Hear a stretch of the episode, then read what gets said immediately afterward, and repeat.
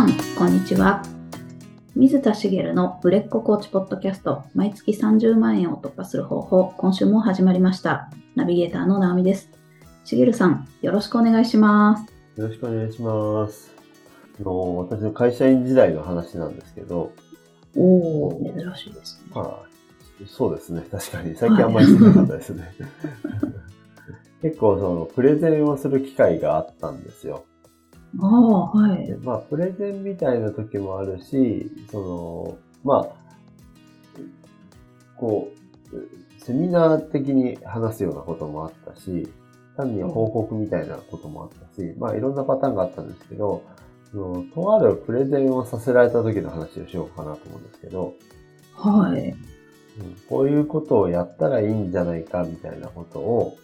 こう提案をする場面だったんですよね。うんうん。で、提案をするんですけど、その反応がああまりにも冷ややかで、なんか、まあ、凍りついた経験があってですね。うわあ、はい。で具体的に、こう、あ新たな、こう、えっと、まあ、うんまあ、よくある全社員アンケートみたいな組織だとあると思うんですけど、そういったものをやろうみたいな話だったんですよね。うんでその時にそれをやりたいみたいな話を、こうやった方がいいっていうのを、こう、プレゼンをしてたんですけど、まあ、言ってることは理解するんですけど、なんかこう、うん、やるのにどれだけ意味があるの感じの、こう、かなり冷ややかな反応だったんですね。当然説明してるのは、こう、上司陣というか、自分より上の役職の方々がずらっといて、そこで、えーまあ話をしてたんですけど、で、えっ、と、よく、まあ、会社のプレゼンで昔思ったのが、昔思ってたというか、今から思うと良くないなと思うことがあって、うん。ちょっと今日はその辺の話を本題でしようかなと思うんですけど、あのそのプレゼンは結局ですね、あの、通ったんですよ。通って、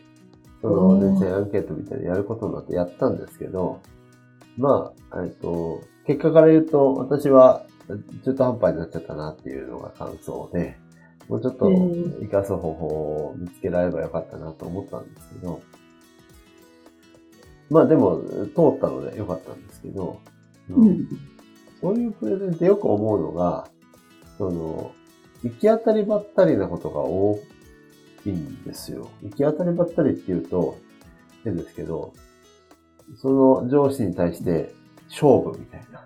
ああ、確かに、もう、どっちに出るかわからないですもんね。そう上司もそうだし、その、例えば営業さんなんかは、こう、会社、B2B の営業さんなんかで言うと、その会社にプレゼンに行くなんて、もう、大勝負を毎回するんだと思うんですけど、うんうん。その、一回の勝負をいきなり仕掛けるのって、大変だなと思ってですね。はい、そうですよね。めちゃくちゃ大変なことをやってますよね。うんうん。で、えっと、それが採用されるかどうかって何で決まるかっていうと、まあ、権限者によって決まるわけじゃないですか。はい。で、私がいた会社で言うと、権限者が自分の権限で決められないと思うと上に上げようってどんどん上がっていくっていうのが良かったんですけど、うん。まあ、物の大きさによりますよね。あのいわゆる金額の設定なんかは会社では実は決まっていて、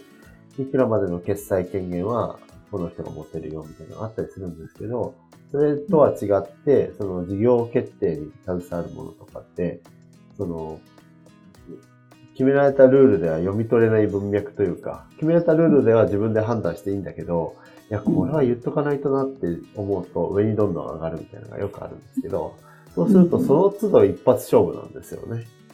はい。っていうことが起こるんですけど、でもまあその関係性をうまく作るっていう意味で言うと、その、どんどん上に上がる場合は別にして、その、まあ他社の方もそうですよね。他社の営業に行く方なんかもそうだと思うんですけど、うんそのプレゼンをする方々との関係性を当然築いていかないと、うまくいかないじゃないですか。はい。うん。そこが実は大事だと思うんですよね。うんうん。で、えっ、と、まあ私の場合で言うと、その、プレゼンした時にいらっしゃった上司の方々と、事前に結構コミュニケーションを取っておけばよかったなと思ったんですよね。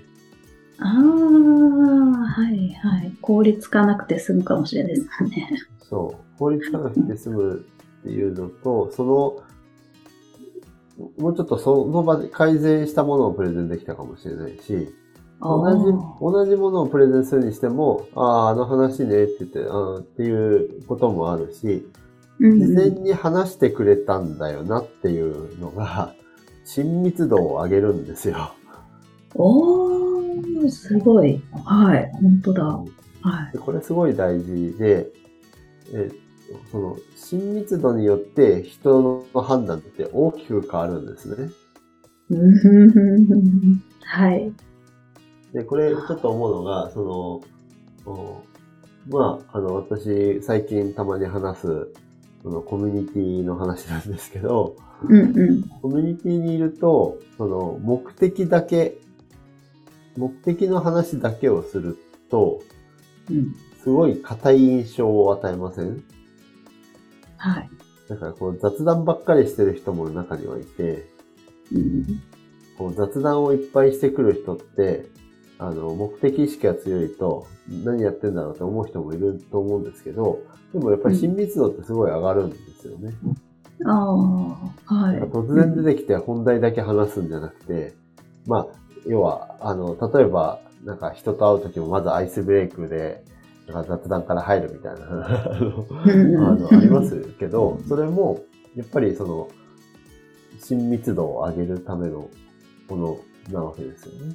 うんうん、雑談っていうのはある意味プライベートの話なので、その1分間最初にしただけでも、プライベートの話をした人っていうふうに認知されるわけですよね。おはい。うんうん、っていうふうに、その、親密度を上げることで、その、その組織の中、コミュニティの中での、その、自分の立ち位置っていうのを、どちらかというと、いいものに変えていくことができるんですよ。うんうんうんなので、ちょっとこれからお話したいのは、その組織の中でコーチングをされる方、結構いらっしゃると思うので、はい、その会社で、その社員としてコーチをしていたりとか、あるいは、その外部コーチとしてコーチングをするような方もいらっしゃいますけど、そういう方は、その、コーチの腕も大事かもしれないけど、その親密度を築いていくってことが大事ですよってことなんですよね。なるほど。はい。で、ここで、えっ、ー、と、勘違いしてほしくないのが、信頼を勝ち取るっていうことじゃないですよって話なんですよね。えー、親密と信頼がちょっと違うってことですね。はい。まあ、うん、あの、読んで字のごとく違う感じも、なんとなくニュアンスで伝わると思うんですけど、厳密に言えば信頼を勝ち取ることは望ましいんですよ。うん、望ましいけど、信頼を勝ち取るっていうのはやっぱり時間がかかりますよね。ああ、そうですよね。はい。信頼っていうのはいろいろあって、その、もちろんそのコーチングとしての成果を出されることで信頼が上がるわけですけど、それプラス、この人との関係性も含まれて、えー、いろんな意味でこの人は信頼できる人だっていうふうになるわけですよね。うん、それこそ立ち居振る舞いもすべて 関わってくるというか。で、それを信頼を勝ち取るのはやっぱりコーチとしての成果も上がってるなっていうふうに判断されたりする時間も必要になったりするので、まあどうしても時間がかかるものなんですけど、人としての親密度を上げていくのは、それと比べるとずっと短い時間で簡単にできるんですよね。ああ、そっか。はい。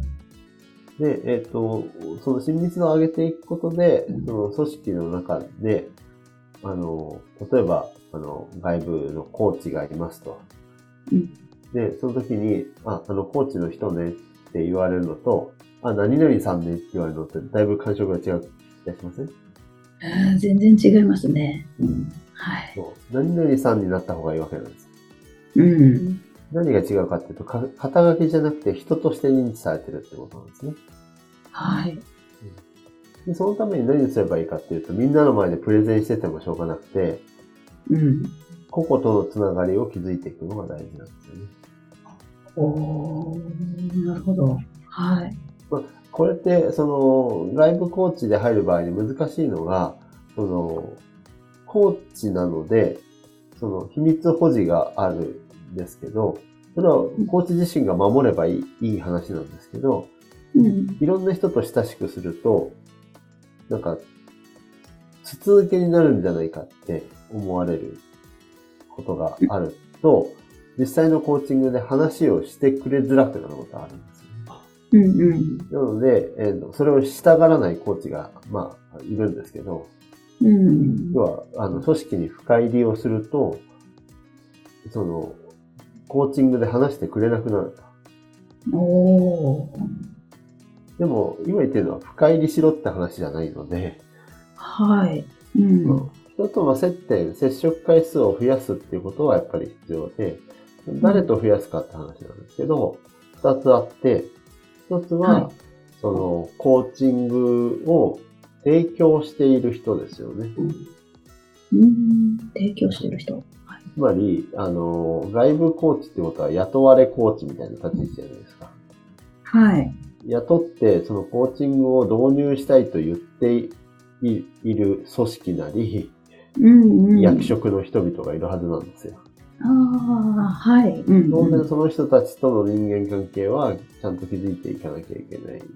うん。で、しそれはまあ要は親密度を上げるっていう意味で、接点を増やしていくってことが大事だし、一方でそのコーチングを受ける側の人たちですよね。うんうんこれもやっぱりこう、構えちゃうので、うん。構えないで済むような、あの、接し接触回数を増やすことをはい。していくっていうのが大事なんですよね。はあ、なるほど。はい。で、その、プレゼン、私の過去の話で言うと、プレゼンをするなら、事前に話をしておけばスムーズだったなと、たったそれだけで、って思うわけなんですけど、まあ、コーチングをするんだったら、やっぱりその、なんだろう、えーコーチングの場、硬い場って思われる、別に硬くないんですけど、本当は。うん硬いと思われる場に、こう、来る前に、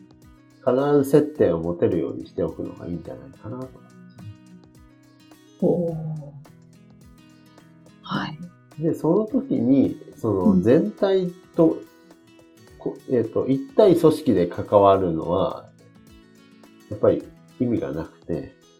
うん。なくはないんですけど、その瞬間瞬間では個、個対個で関わる。うん。例えばまあ今はあんまりね、なくなったんでしょうけど、飲み会に行くみたいのがあったら、うんうん。飲み会全体で一対他で関わるんじゃなくて、その中でも一人一人と関わる場面。まあ外部コーチが飲み会にいること自体が違和感ありますけどね。うん。ちょっとした立ち話とかでも1対1で関われる。まあ1対2とかでもいいんですけどね。うんその個々として関わったんだよ、みたいな風に相手の人に取ってもらえる接触の仕方をこう増やしていく。ああ、うん、そうはい。そうすることで、組織の中で、その、あ、あの、コーチは、まあ、いい人だよね、とか、あのコーチの話してみようかなっていうようなポジションを、その、コーチングとは別のところで作っていくことができるし、それをしないと、あの、なんだろうな、外部コーチですって言われて、コーチングの中身をで何とかしようとしても、なんか組織の中で、こう、コーチが浮いちゃうんですよね。うんうんで結局、成果を上げづらくなるので、やっぱり大事なのは、やっぱり親密度を上げていくっていうのがすごい大事だなと。なるこれ、まあ、コーチの話をしましたけど、今結構それで苦労されてる方は多いんじゃないかなというか、そのうん。ね、コロナ禍で、まあ、それこそ、新入社員がいきなりリモートワークからスタートしたなんて話も聞きましたし、そっかそっか。はい。直接会ったことない先輩とか上司と、その画面越しだけでやり取りをして業務を進めるってよくできるなと思うんですけど、それが求められる時代なんだなとは思うんですけど、そう、やっぱりね、そこって、その昔と比べてその、直接会ってとか飲み会があって嫌だなって私も思ってましたけど、なんかそういうことにも大きな意味があるんだなって改めて思うというか、うん、やっぱり新入社員はね、その部署にちゃんといて、こう、いろんな人にパッと隣にいるから聞けることもいっぱいあるし、うん、パッと聞くことで親密度って上がっていくじゃないですか。はい。だから、まあ、あの、ちょっと年齢的にはおじさんなので おじさん側の意見にこれ聞こえがちだと思うんですけど、要は上の人はこそ対面の方がいいって言いがちらしいんですよ。若い人はリモートでいいでしょみたいな。あ関係性が出来上がった状態でコロナになってリモートになるのは全然あの OK だと思うんですよね。うん、だけど関係性を築く上ではやっぱりリモートだとどうしてもこうね時間がかかるというか、うん、机を隣に並べしたらすいませんちょっとここわかんないんですけどって言えることもリモートで10人と繋いでたら、すいません、ここわかんないんですけどって聞きづらいじゃないですか。はい。よく思うのは、やっぱりリモートで、その、なんかこう、まあ、こう、みんなで話す会なんかがあった時に、やっぱりこう、喋らない人ってめっちゃ出てくるんですよね。うんうん。で、リモートじゃなかったら普通にこの人隣で話すんだけど、みたいな人も、リモートだと一斉にみんなに対して話さなきゃいけないから、話せなかったり、やっぱり距離感もつかみづらかったりとか、やっぱり人によってはね、苦手な人も多いと思うんですけど、だからやっぱり親密度を上げるのに一番いいのはやっぱり直接会うことなんだなって、改めて思ったというかね。うんうんなので、あの、まあ、外部コーチの話を主にしましたけど、まあ、何らか組織の中で人は生きていくので、うん、直接会うことの大切さも、あの、ありますよっていうのを改めて そうですよね。まあ、こんなこと言って、私はオンラインで今やってますけどね。オンラインはオンラインの良さがね、たくさんあるので、あの、うん、あるんですけど、でも、やっぱオンラインの中でも親密度を上げる対策はやっぱりする必要があるんで、はい。うん、そこを、こう、ちょっと時間を取るとかっていうことはね、大事ですよね。うん。そっか。そうですよね。工夫は、あの、意識的に、まあ、した方が、リアルにはかなわないけれども、やっぱ不足してる部分はあるっていうことですもんね。うん、そうですね。ただ、やっぱりその、こう、アイスブレイク的なことの時間は結構取るのが大事で、オンラインになればなるほどですね。その親密度を上げるもう一つの、もう一つというか、接触回数は同じでも、話す内容ですよね。コーチングをします、がっつりしますってなると、どっちかっていうと、親密度というより、あの、成果にフォーカスする、せざるを得ないので、二人、あの、お互いにね。うん、ならないんですけど、そうじゃない時間をあえて取るっていうのはすごい大事なので、うん、私はケースバイケースですけど、本当に初めての方の場合だと、よくやるのが、セッション0回目ってのをやるんですよ。おー。で、0回目っていうのは何をやるかっていうと、まあ、その1回目とセットにすることもあるんですけど、こちらがお伝えしたい話を最初にする時間が一つと、あの、もう一つは、その、まあ雑談っていうかね、あの、裏の狙いの一つとしては、うん、その親密度を上げるために、これコーチングじゃないからっていう 体で、で、あの、セッション回数に含まないっていう意味での0回目なんですよ。例えば10回って言ったら、いいえっ、と、実際は、その、最初の1回も合わせると、あの、つながる回数は11回だったりする。ちょっとね、うん、その、なんていうのかな、ビジネス的には面白くない話なんですけど、うん、あの、要は、あの、必要のない無駄にも思える時間なんですけど、コーチングの成果の上げるさ成果を上げるという意味では、すごくあの有意義な話で、あのうん。そういう時間を作って、あの、いろいろ単に話をしたりとか、その時は普通に工事側からいろんな話をしたりとかね、うん。そういうこともあるし、逆に相手の話を、その、コーチングではない中で話をするみたいな中で、こう関係性を、まあオンラインだったら、こう、気づく時間っていうのも、まあ大切かなと思ってます。ああ、なるほど。そっかそっか。そうですよね。その、計り知れない、なんか、あの、機械じゃないんだから、やっぱり人として、その親密度っていうのって、うんなんか、見えない作用を生むというか、コーチングに影響がすごいあるっていうことですよね。そうですね。実際やっぱりその、コーチが、その、と、なんていうのかな。コーチングって多少ね、こう、気合が必要、受ける側がですね。うん。あの、今日コーチングだってこう、まあ、身構えるって言ったら変ですけど、あ、今日コーチングだ、楽しい、ウキウキっていう方も中にはいらっしゃるんですけど、少ないですよね。やっぱり成果を上げるために、いろいろ自分の中から掘り起こす作業をしなきゃいけないので、あの、多少気合を持って臨んでくれたりするので、常にその、最初からその場面だと、コーチのことは信頼してるけど、どんな人かわからないというか、うあの、ん。硬い感じになるっていうんじゃなくて、まあ、あの、コーチングじゃない時にはフレンドリーな感じで接すられるのが一番いいですよね。うん。うん。で、それが自然とできちゃう人はやんなくてもいいんですけど、まあ、あの、私はそれは結構苦手な方なので、あえてそういう時間を取ることで、こう、親密度を上げて、よりコーチングセッションが、こう、で、話を自然と引き出しやすくなる、する。あ本当にあ。こう、交流を溶かすような感じですよね。の場を必ず設けるようにはしてます。